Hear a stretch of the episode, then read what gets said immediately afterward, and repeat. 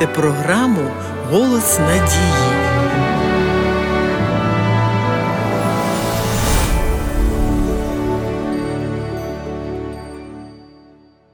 Ісус Христос найдивовижніша особистість в історії. Про нього написано гори книг. Вістка про Сина Божого проголошується на всіх мовах і у всіх краях світу, усіма засобами інформації. Немає іншої особи, яка привертала б увагу стількох людей протягом багатьох століть. Його вчення змінило життя не тільки окремих людей, але й цілих держав. Не дивно, що в останньому виданні британської енциклопедії Ісусу Христу присвячено близько 20 тисяч слів більше, ніж Аристотелю, Цицерону, Олександру Македонському, Наполеону. Ісус Христос представлений не як великий філософ або знаменитий проповідник, і навіть не як засновник світової релігії. Він вище усіх людських титулів.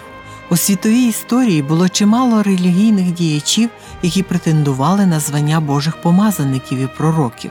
Але Ісус з Назарету єдиний, хто не тільки заявив про себе як про Бога, але й довів це. Багато великих умів намагалися критикувати його вчення, спростовувати достовірність зроблених ним чудес і навіть стверджувати, що Христос це не більше, ніж міф.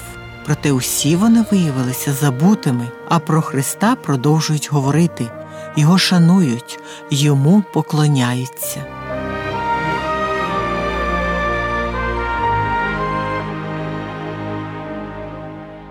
На перший погляд, у біографії Ісуса з Назарету немає особливо яскравих подій. Він народився у бідній сім'ї, в маленькому єврейському місті, усе своє життя провів в одній з найменших країн світу, яка до того ж підпорядковувалася чужеземному пануванню.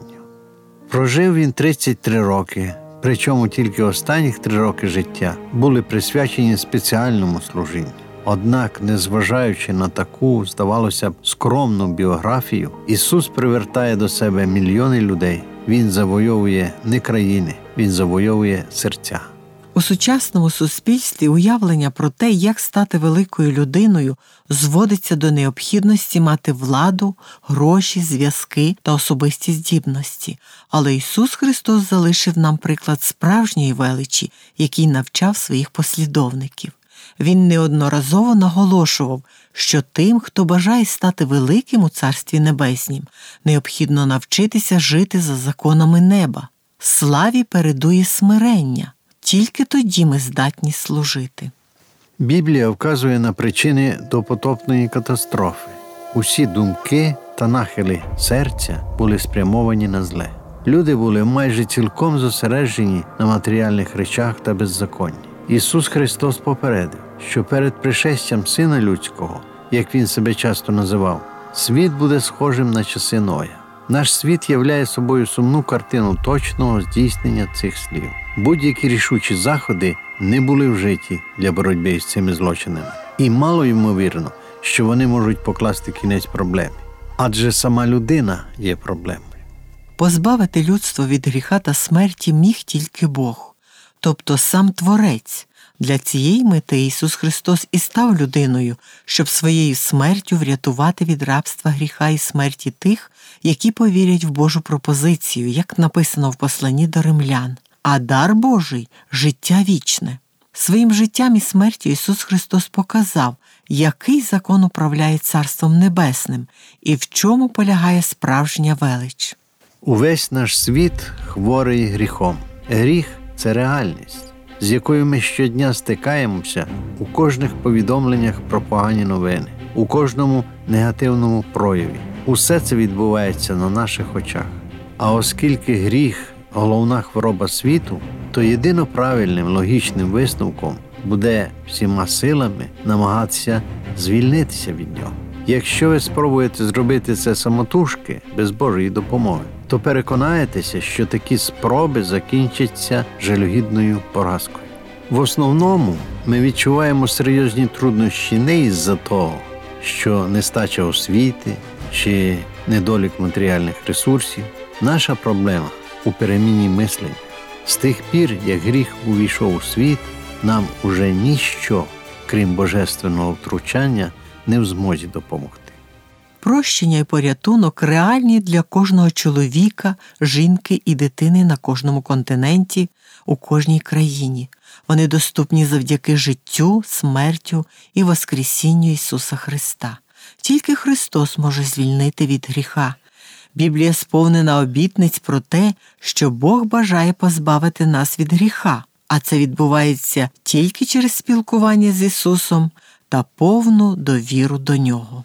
Унікальність Ісуса в тому, що після смерті Він воскрес, а не залишився в гробі. Воскреснувши, Він з'явився багатьом. І ті, хто раніше не вірили в нього, стали сповідувати Його Воскресіння, і багато з них пішли навіть на смерть заради своїх переконань. Особистість Спасителя, вивчення Його життя може надихнути вас на більш самовіддане служіння Йому. Якщо ви не відносите себе до числа послідовників Христа, то може бути знайомство з Його життям підштовхне вас до прийняття важливого рішення. Шановні слухачі, якщо у вас виникають питання стосовно духовних проблем, зателефонуйте на безкоштовну гарячу лінію з будь-якого мобільного оператора за телефоном 0800 30 20 20. Повторюю 0800 30 20 20. Чекаємо на ваші дзвінки. Одного разу в розмові з книжниками і фарисеями Ісус Христос промовив: Перш ніж був Авраам, я є. Сказавши це, Ісус Христос не тільки стверджував, що існував до Авраама, тобто за два тисячоліття до Різдва, але поєднання єврейських слів, перекладених на нашу мову, Я є, мало набагато більший зміст. Проголосивши про себе Я є, Ісус Христос фактично заявив про те, що це Він розмовляв з Мойсеєм з палаючого куща у Мідіянській пустелі. Коли Мойсей запитав Бога, яке його ім'я, він відповів Я той, що є, і сказав Отак скажеш Ізраїлевим синам, сущий послав мене до вас. Тобто він, Бог, який існує вічно і знаходиться поза часом та простором і не підвладний матерії. Саме так Ісус Христос і заявив про себе. Я є це не єдині слова у Євангелії від Йоанна. Ось ще кілька текстів, наповнених глибоким змістом, які торкаються особисто кожної людини.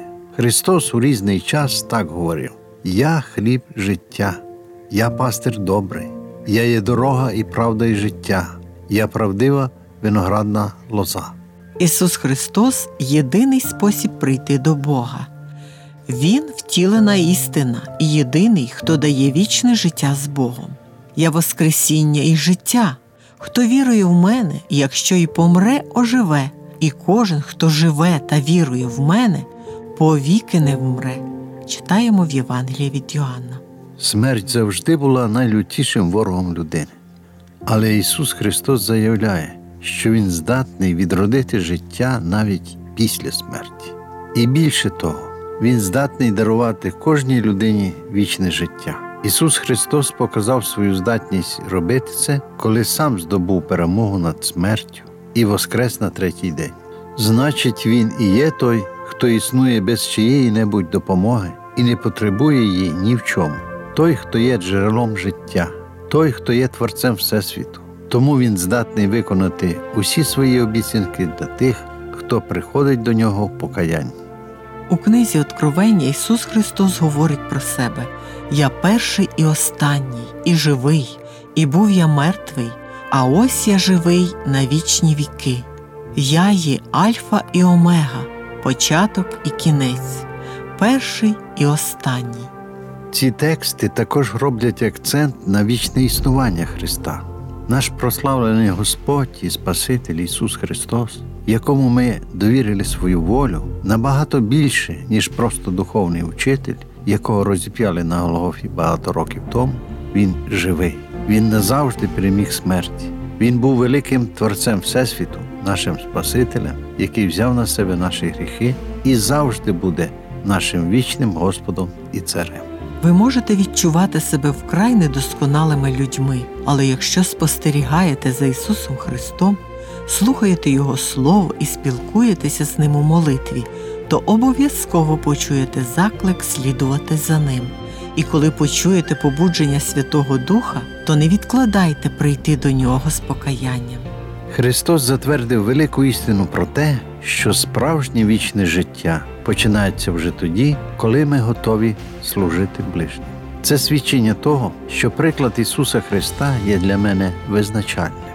Адже для кожного з нас вкрай важливо дізнатися, для чого ми прийшли у цей світ, і не просто знати, але й жити заради цієї великої мети.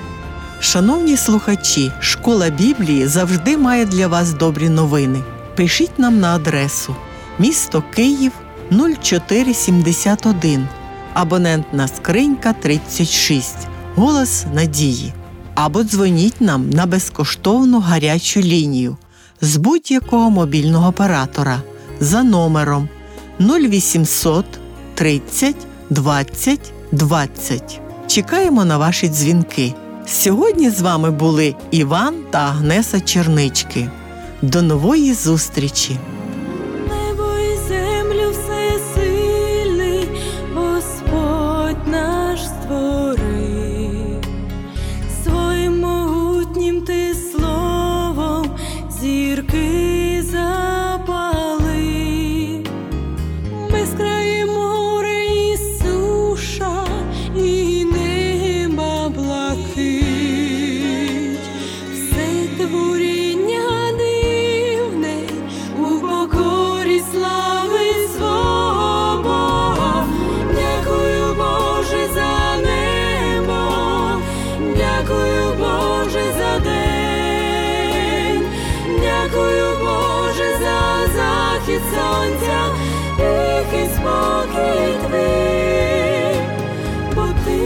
Життя нам подих дав, щоб з тобою спокій мир знайти.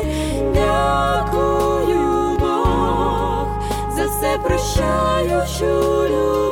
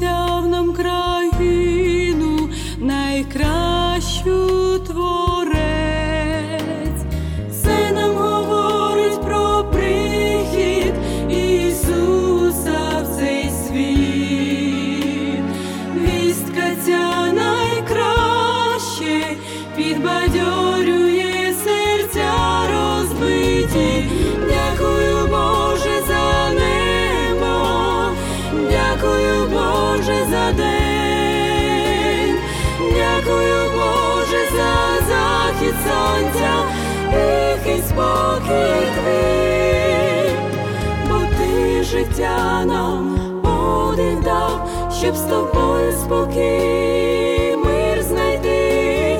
Дякую, Бог, за все прощаючу